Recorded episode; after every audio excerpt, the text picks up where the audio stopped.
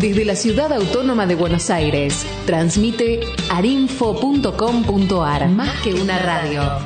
arinfo.com.ar. Más que una radio.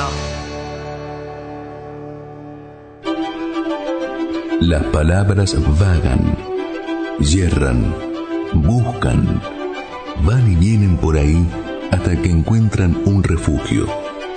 En las manos, en los ojos, en cualquier cosa que las rescate del olvido. Este es el nonagésimo noveno programa de Voz Errante. Bien oídos y bien oídas. Si tantas lenguas pudieran cortar hasta las piedras querrían cantar. Hoy nos toca la corte de los materiales sonoros, de los ladrillos por tono, de las campanas de noche, castillos, chozas, palacios, edificios, tiendas, catedrales, todo suena, vibra, cruje tiembla. Un fluir, un construir, plazas de trompetas, cuerdas de pared, oboes de pasillo, cocinas corno inglés, fagot de cerraduras, unas arpas de ventanas, tambores por el techo y violines de acerrín. Wolfgang Goethe o Friedrich Schelling ya nos decían que arquitectura es música petrificada. Por lo que el sol al mediodía en este patio proyectó una vieja escala. Por lo que este andarivel es melodía que recorre tu silencio en la madrugada. Habitamos sonidos, nos pueblan y rodean. Somos bichos del tiempo tanto como de la arena. Una pared, un sendero, una puerta de madera, un frontispicio, una columna, una cortina, un galpón, un tinglado, un escenario, una tarima, un baño, un comedor, una pieza, una cocina. Habitamos sonidos. Las construcciones son cuerdas. Las construcciones son vientos. Las construcciones son velas.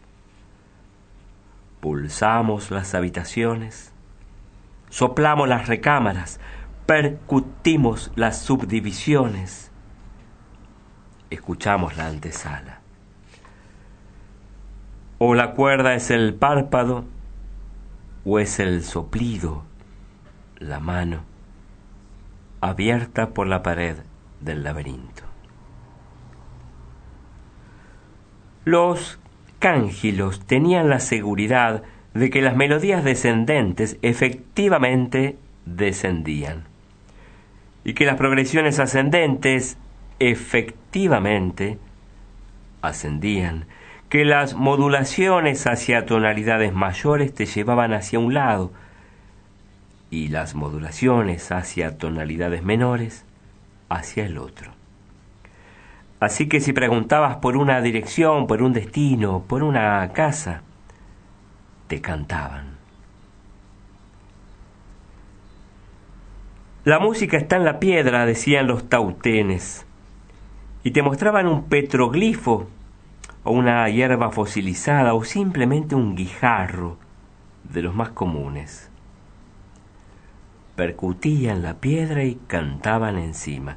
Y cuando la piedra finalmente se partía, se caía. Entonces bailaban.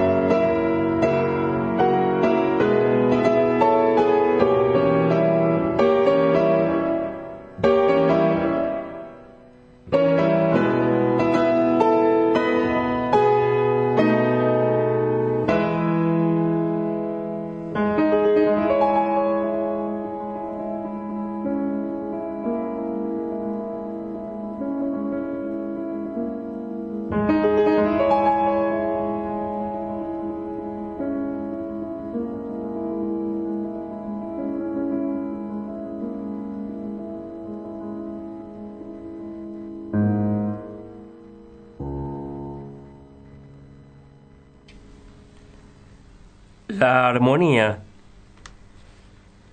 La armonía corresponde tanto a la música como a la arquitectura. La armonía de ojos cerrados de la música. La armonía de manos abiertas de la arquitectura. La armonía del tiempo deshabitado y la armonía del espacio habitable. Filolao se dice fue quien dio a conocer a Platón los trabajos de Pitágoras sobre la armonía y la proporción musical y geométrica, y que fue el primero en precisar las proporciones de los intervalos que se generan en una lira de cuatro cuerdas o tetracordio. Su base de consonancia se establece con la octava o diapasón, 6, 12, igual 1, 2, la quinta o diapente, 6, 9, 8, 12 igual 2, 3. Y la cuarta o diatesarón, 6, 8, 9, 12 igual 3, 4.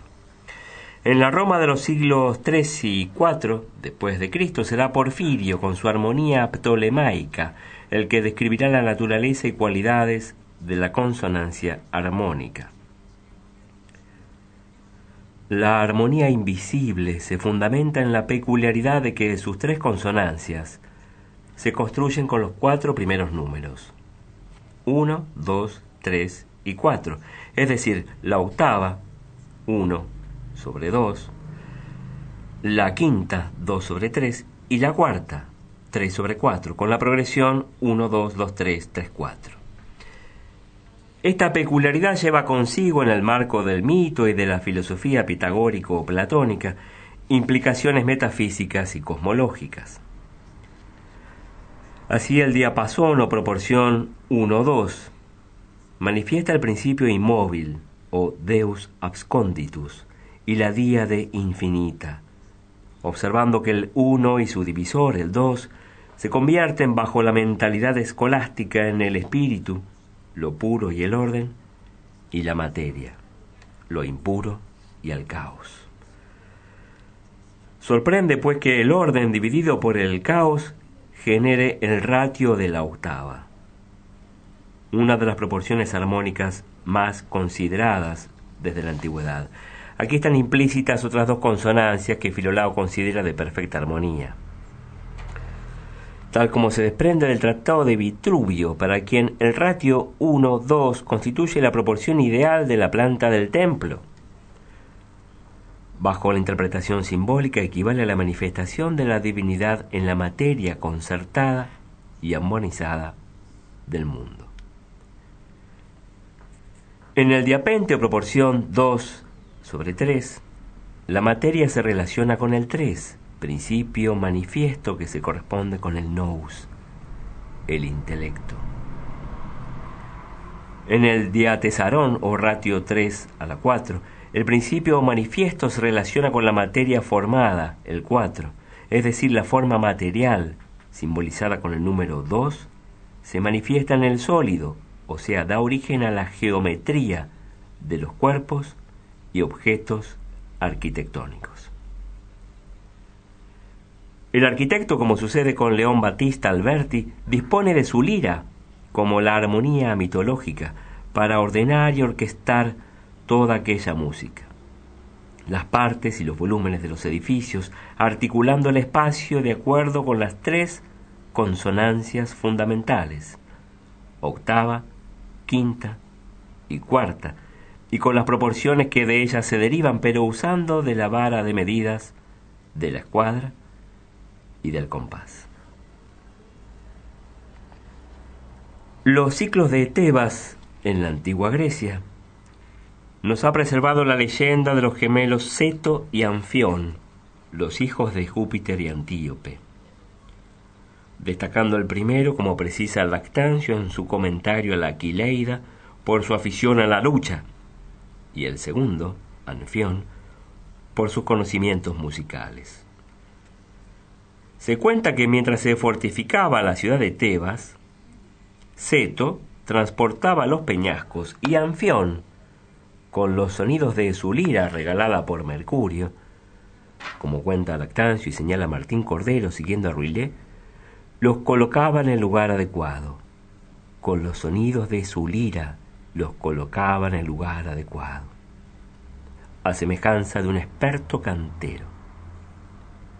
Dice que en su Hércules loco, cuyos muros dispuso Anfión, los de Tebas, el hijo de Júpiter, arrastrando las rocas con melodioso canto. Vitruvio utiliza las palabras música y musical en 17 ocasiones, o en 18 si se contabiliza la expresión canon músicos que los griegos utilizaban para denominar al órgano hidráulico. Utiliza las palabras música y musical en 17 ocasiones a lo largo de su extenso tratado, el famoso los diez libros de arquitectura, y desarrolla especialmente el tema de la música y sus implicaciones técnicas, sonoras, compositivas y arquitectónicas en los libros 1, 5 y 10. Asimismo alude en numerosas ocasiones a proporciones matemáticas, fracciones, ratios armónicos y tonos musicales. Hace referencia, por ejemplo, al unísono, a la tercera, a la cuarta, a la quinta y a la octava, intervalos que son aplicados por igual en el arte musical y en los distintos elementos y módulos arquitectónicos. El unísono es la misma nota, ¿no? Do, do. La tercera es la relación entre do, re y mi, distancia de tres notas. La cuarta es do, re, mi, fa, la relación entre do y fa. La quinta entre do y sol y la octava entre do y un do más agudo o más grave. El arte del taiwid o recitación del Corán por parte del cari o cantor, cuyo atril o cursí se situaba al lado de la dica, la tarima móvil de los que respondían, es una de las artes más cultivadas del Islam y el equivalente sonoro de la caligrafía, arte islámico por excelencia. Pero tal vez como resultado del arte del taiwid, la dimensión más interesante y compleja es la introducción de versos poéticos con su música implícita en el repertorio caligráfico y decorativo. El tipo de caligrafía utilizado, el talik o el nastalik, y su situación en el programa decorativo de cada interior, específico para cada edificio, solía repetir el ritmo de los propios versos, ya fueran coránicos o místicos. La decoración caligráfica arquitectónica, en este caso, se percibe entonces no sólo visual, sino también intelectual y musicalmente. San Agustín, que escribió un tratado de música, habla de la hermandad existente entre la música y la arquitectura. Shanhani, por su parte, indica en el simbolismo del templo cristiano que los constructores de la Edad Media conocieron la analogía entre proporción arquitectónica y los intervalos musicales, mostrando en ocasiones esa identidad en el preciso tallado de la piedra. Por desgracia, el rastro de ese tratado se perdió para siempre en alguna biblioteca monástica, solo perdurando en pequeños fragmentos, y comentarios que han sido integrados separadamente o en confusión en otros tratados de música y arquitectura. Esa hermandad o identidad entre estas dos artes la apreció singularmente el compositor del siglo XX, Olivier Messiaen, en su discurso Recherche et Expérience Spirituelle, dictado en la Catedral de Notre Dame de París el 4 de diciembre del 77, donde afirmaba que refiriéndose a Dios, en tu música veremos música, en tu luz oiremos luz. En definitiva, una forma poética de mostrarnos esa peculiar capacidad sensorial llamada sinestesia, que nos aproxima a la plástica arquitectónica, a la vibración musical. El arte del gótico nos habla de manera mágica porque traduce un pensamiento simbólico y bajo esta premisa se dice que el arte simbólico nos permite percibir la arquitectura secreta del mundo, que es una arquitectura musical. En el Ars Generals Ultima de Centum Formis o las Cien Formas de Ramón Lull, se citan las seis orientaciones espaciales. Uno, arriba, dos, abajo, tres delante, cuatro detrás, cinco a la derecha y seis a la izquierda. En otro artículo cita que el arte de la música está dividida también en seis grados de escala, ascendente y descendente, que se denominan, como se denominaba entonces, el do, ut, re, mi, fa, sol, la. El si estaba despreciado porque durante la Edad Media se le consideraba una nota imperfecta y demoníaca. Más adelante el mismo Ramón Lull observa la identidad entre las seis orientaciones espaciales y las seis notas musicales, conformando una única serie, tal como sigue. Uno arriba, do. Dos abajo, re, la luna. El sol era el que correspondía al do. El tres al frente, mi, que corresponde al planeta Marte. 4 detrás, Fa, Mercurio. 5 a la derecha, el otro Sol, el de Júpiter. El 6 a la izquierda, la Venus. Como puede apreciarse, no se menciona la nota Si, como ya dijimos. Todo eso correspondía a la creación total, al séptimo día del Génesis, Por eso es que estaba faltante. Según una tradición mítica que impregnó la teología judeo-cristiana de la antigüedad, la lengua de la humanidad primordial, la antidiluviana, era cantada. Por esa misma razón, en los círculos más herméticos del sufismo se dice que Adán hablaba en verso en el paraíso en el punto de conjunción de la tierra con el cielo, de tal forma que su existencia se sometía a los principios de la música, que es la ciencia del número y de las proporciones, expresión sublime de la armonía de las esferas celestes, y a los de la geometría, porque aquel singular territorio se refería a un lugar central, desde donde se medía cualitativamente la extensión de la tierra. Se ha dicho, con razón, que el efecto de un aposento de bellas proporciones debe percibirse aún cuando se transite por él con los ojos vendados. Leone Battista Alberti, en su tratado de Reaedificatoria, detalla las medidas más adecuadas para conformar espacios armoniosos.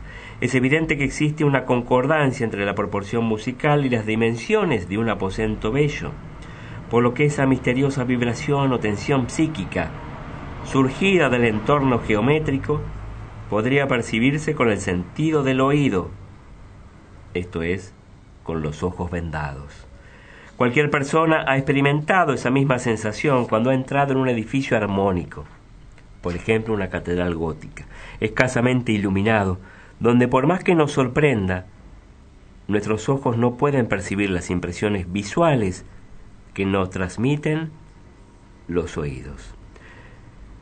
Pero en la unidad de la arquitectura del barroco se asocia la representación de lo tangible, la ilusión del movimiento, es decir, la vibración musical del conjunto de sus formas, provocada precisamente por los factores no tangibles. El barroco, como la catedral gótica, busca la proyección hacia afuera, la comunicación con el espectador para conmoverle o impresionarle. Johannes Kepler, en su famoso tratado también Harmonice Mundi, publicado en 1619, establece la ley según la cual los cuadrados de los períodos de revolución de los planetas son proporcionales a los cubos de sus distancias medias al Sol. Y esto, cuando se coloca tabularmente, según su orden de sucesión, genera unas tablas armónicas tales que representan valores musicales bastante bien afinados. Y así, la Tierra recorre su órbita entonando eternamente un mi, fa, mi. Leemos en el trabajo de Jocelyn Godwin, Armonías del cielo y de la tierra, que los temas musicales son recurrentes en los relatos celtas y que hay piedras musicales, como la notable piedra en el viaje de Bran, de la que salían cien acordes, y las tres piedras preciosas con un suave sonido melodioso que tenía la dulzura de la música de dos coros.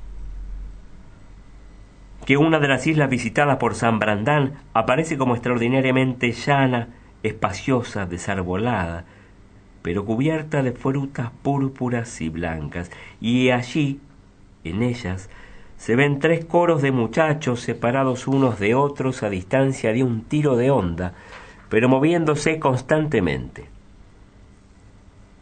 Estos coros cantan tanto en antifonía como en unisonancia las ocho horas canónicas.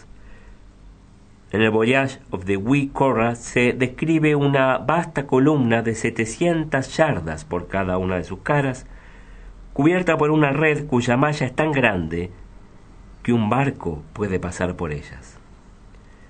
Y el viento que pasa por esa red produce con ella una melodía que hace a los viajeros dormir por tres días y tres noches.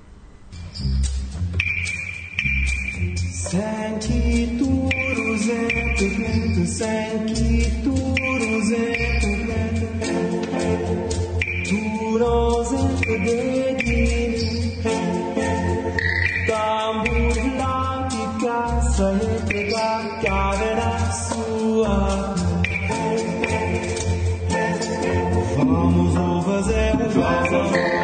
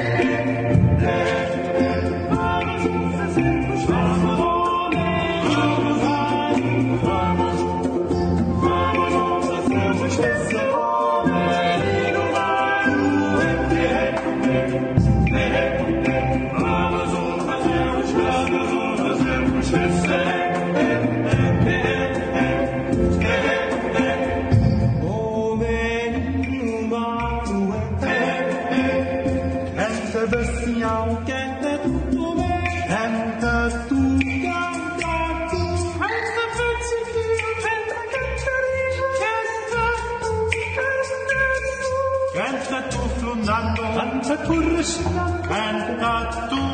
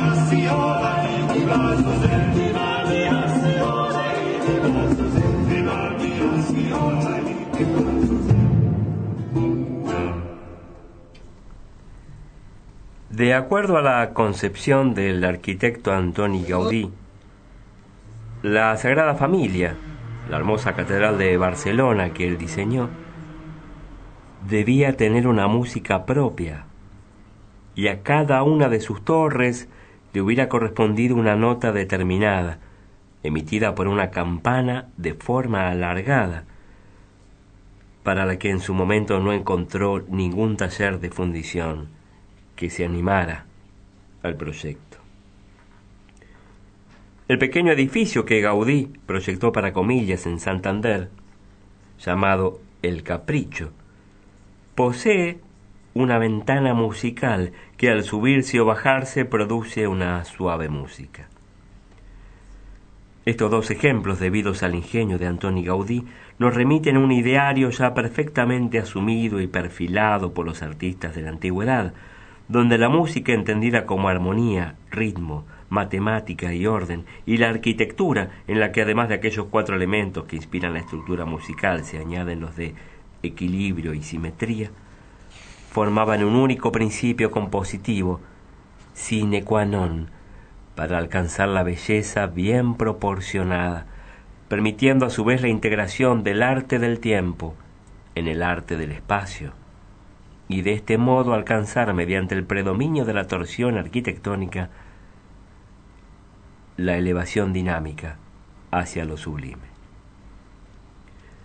Deambular por una catedral es, de una parte, un juego estético de luces y sombras, sabiamente combinadas y manejadas, una sinfonía de formas en un espacio en profundidad, que a medida que cambiamos de lugar nos brindan arpegios de columnatas en perspectiva cambiante, u opulentos acordes de bóvedas o de arcadas, de losas o de altares. Todo ello constituye una fenomenología armónica, en absoluto distinta de la percepción realista que por otra parte nos da su trazado arquitectónico. En definitiva, en este tipo de arquitectura se alaba la plasmación física de la ubicuidad musical, del movimiento perpetuo. Es como si se petrificara o congelara la intangible levedad de la armonía emanada del Creador. Acerca del prelude a la Pré-Midi d'Enfant, sobre el que los críticos insistieran respecto de los secretos para componerla. Su autor, estamos hablando del preludio la siesta de un fauno, su autor, Claude Debussy, les indicó, estad tranquilos. La obra está construida, mas en vano buscaréis sus columnas. De hecho, las he suprimido.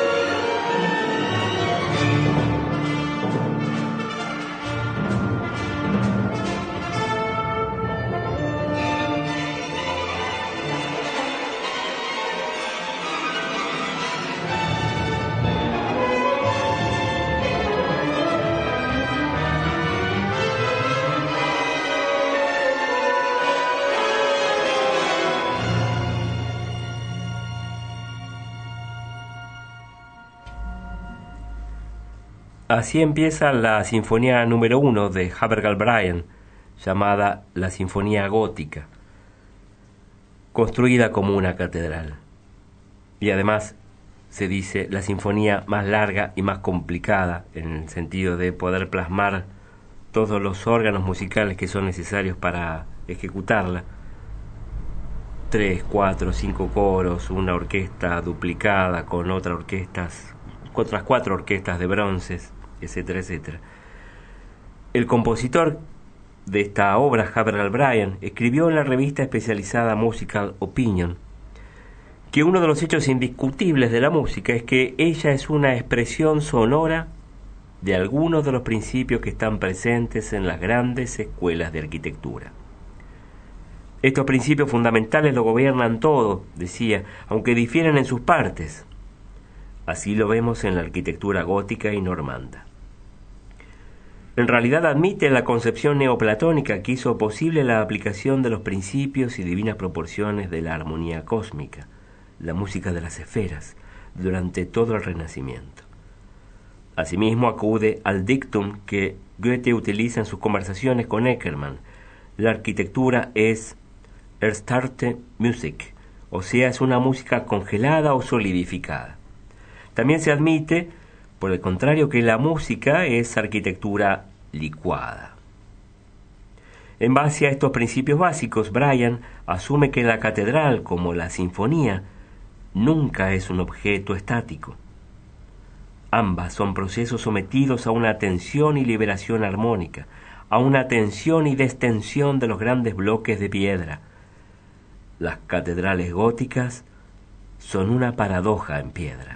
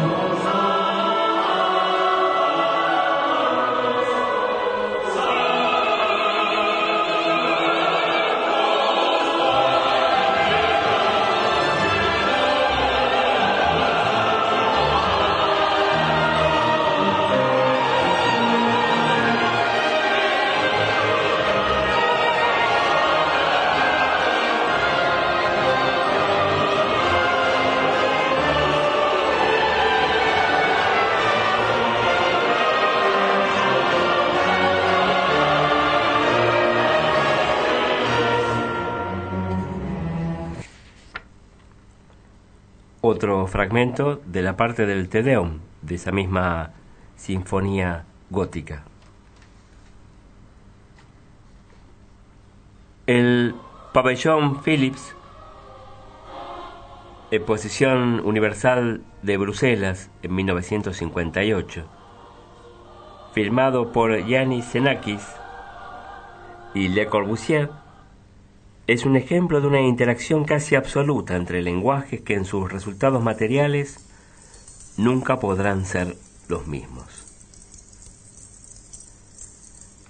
La construcción exhibida fue una reproducción en clave arquitectónica del Metastasis, una pieza musical de Xenakis, quien también colaboró con Le Corbusier en la planificación arquitectónica del pabellón. Al pabellón se ingresaba escuchando lo que estamos escuchando.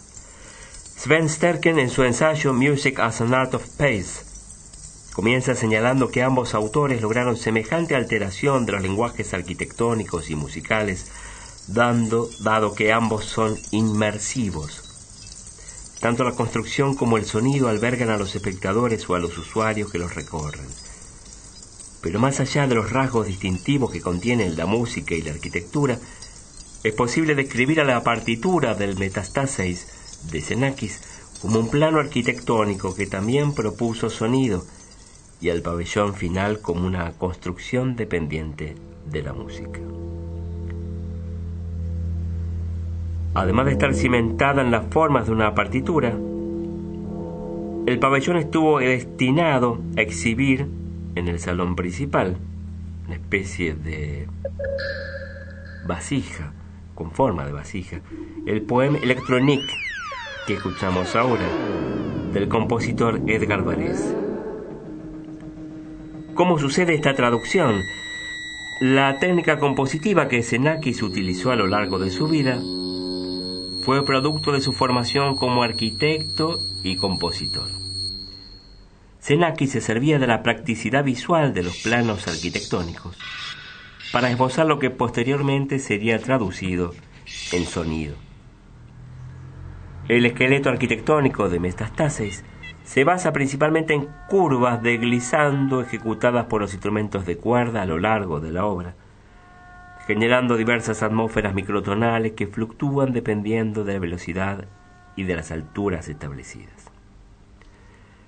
Es importante señalar que estos planos, así como los planos sonoros que estamos escuchando en este momento, servían exclusivamente como una referencia visual y estructural de la obra para su ejecución.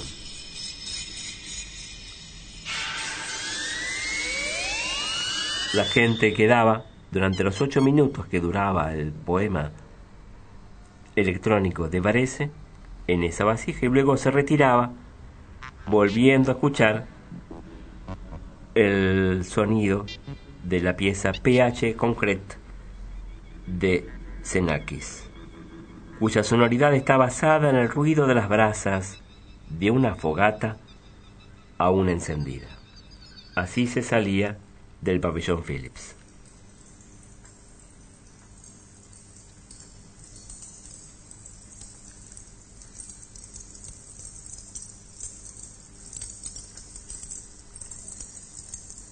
El espacio se está convirtiendo en un verdadero elemento estructural para la música, en algo que incluso modifica los hábitos de comunicación. De hecho, los compositores polifónicos del 16 y comienzos del 17, desde Gabrieli a Monteverdi, ya adelantaron con sus efectos de eco un tipo de estereofonía sonora. Eckermann, en sus conversaciones con Goethe, le hace decir a él lo siguiente, entre mis papeles he encontrado una hoja a la que llamo a la arquitectura música petrificada, y efectivamente algo de esto tiene. La impresión que produce la arquitectura es muy cercana al efecto que produce la música. Según el texto original de la conversación, fechada el 23 de marzo de 1826, la mencionada cita queda como sigue. He encontrado entre algunos de mis papeles un folio en el que llamo a la arquitectura música congelada.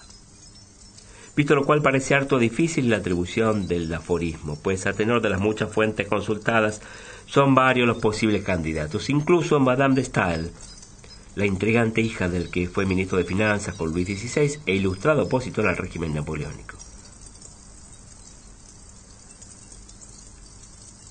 El esquema geométrico de difracción de los rayos X en el berilio indica cómo se disponen los intervalos alrededor del nódulo atómico central. Curiosamente, esta configuración espacial se asemeja mucho a la disposición de los armónicos parciales respecto del tono fundamental en música. Asimismo, las ondas entrelazadas de la materia están espacializadas a intervalos que corresponden a los calados de un arpa o de una guitarra, consecuencias análogas de armónicos a partir de cada tono fundamental. La ciencia de la armonía musical es, según estos términos, prácticamente idéntica a la ciencia de la simetría en los cristales. En este sentido, el enfoque de la teoría moderna de los campos de fuerza y de la mecánica de las ondas corresponde a la visión antigua geométrica armónica del orden universal como configuración de esquemas de ondas entretejidas. Bertrand Russell, el gran matemático, vislumbró el profundo valor de la base musical y geométrica de lo que ahora conocemos como matemáticas pitagóricas y teoría numérica. Sostuvo esta opinión en su análisis de la materia, de acuerdo a la siguiente frase. Decía Bertrand, lo que percibimos como distintas calidades de materia son en realidad diferencias en su periodicidad.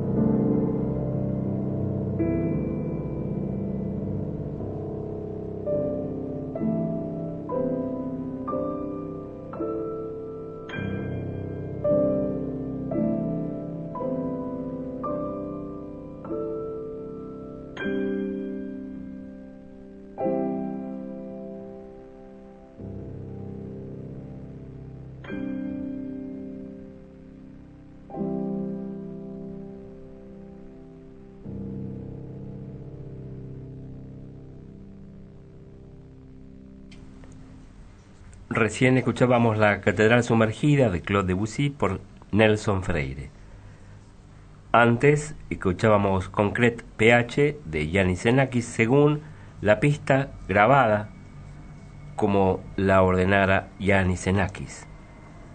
En el medio, el poema Electronic de Edgar Varese, también por la pista original de Edgar Varese. Antes, los dos fragmentos de la Sinfonía número 1, gótica, de Havergal Bryan, los fragmentos de la parte 1, Allegro Assai, sección 1, y el fragmento de la parte 2, sección 4, del Te Deum Laudams. Lo escuchamos por el coro filarmónico eslovaco, el coro de la ópera eslovaca, el folk ensemble chorus eslovaco, el coro de niños de Bratislava, el coro de jóvenes Echo y el coro máster con la CSR Symphonic de Bratislava y la filarmónica eslovaca, todos bajo la dirección de Ondrej Leonard. Hace unos años hizo una película La maldición de la sinfonía gótica. Es una película australiana que tiene que ver con cómo se fue armando una representación, una interpretación de esta sinfonía, a raíz de la necesidad de juntar a tanta gente en un mismo lugar y con una partitura muy compleja.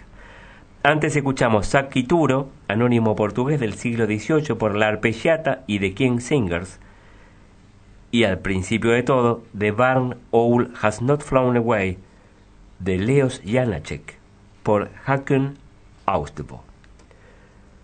Los datos y las referencias de hoy fueron principalmente extraídos y adaptados de la tesis doctoral del arquitecto Gastón Clerc González, denominado, denominada la tesis La arquitectura es música congelada, presentada en la Escuela Técnica Superior de Arquitectura de Madrid, Departamento de Estética y Composición. Siguen vagando las palabras, criaturas del aire harinas de tiempo, hurgando por las cuerdas y los labios y la boca para vibrar de nuevo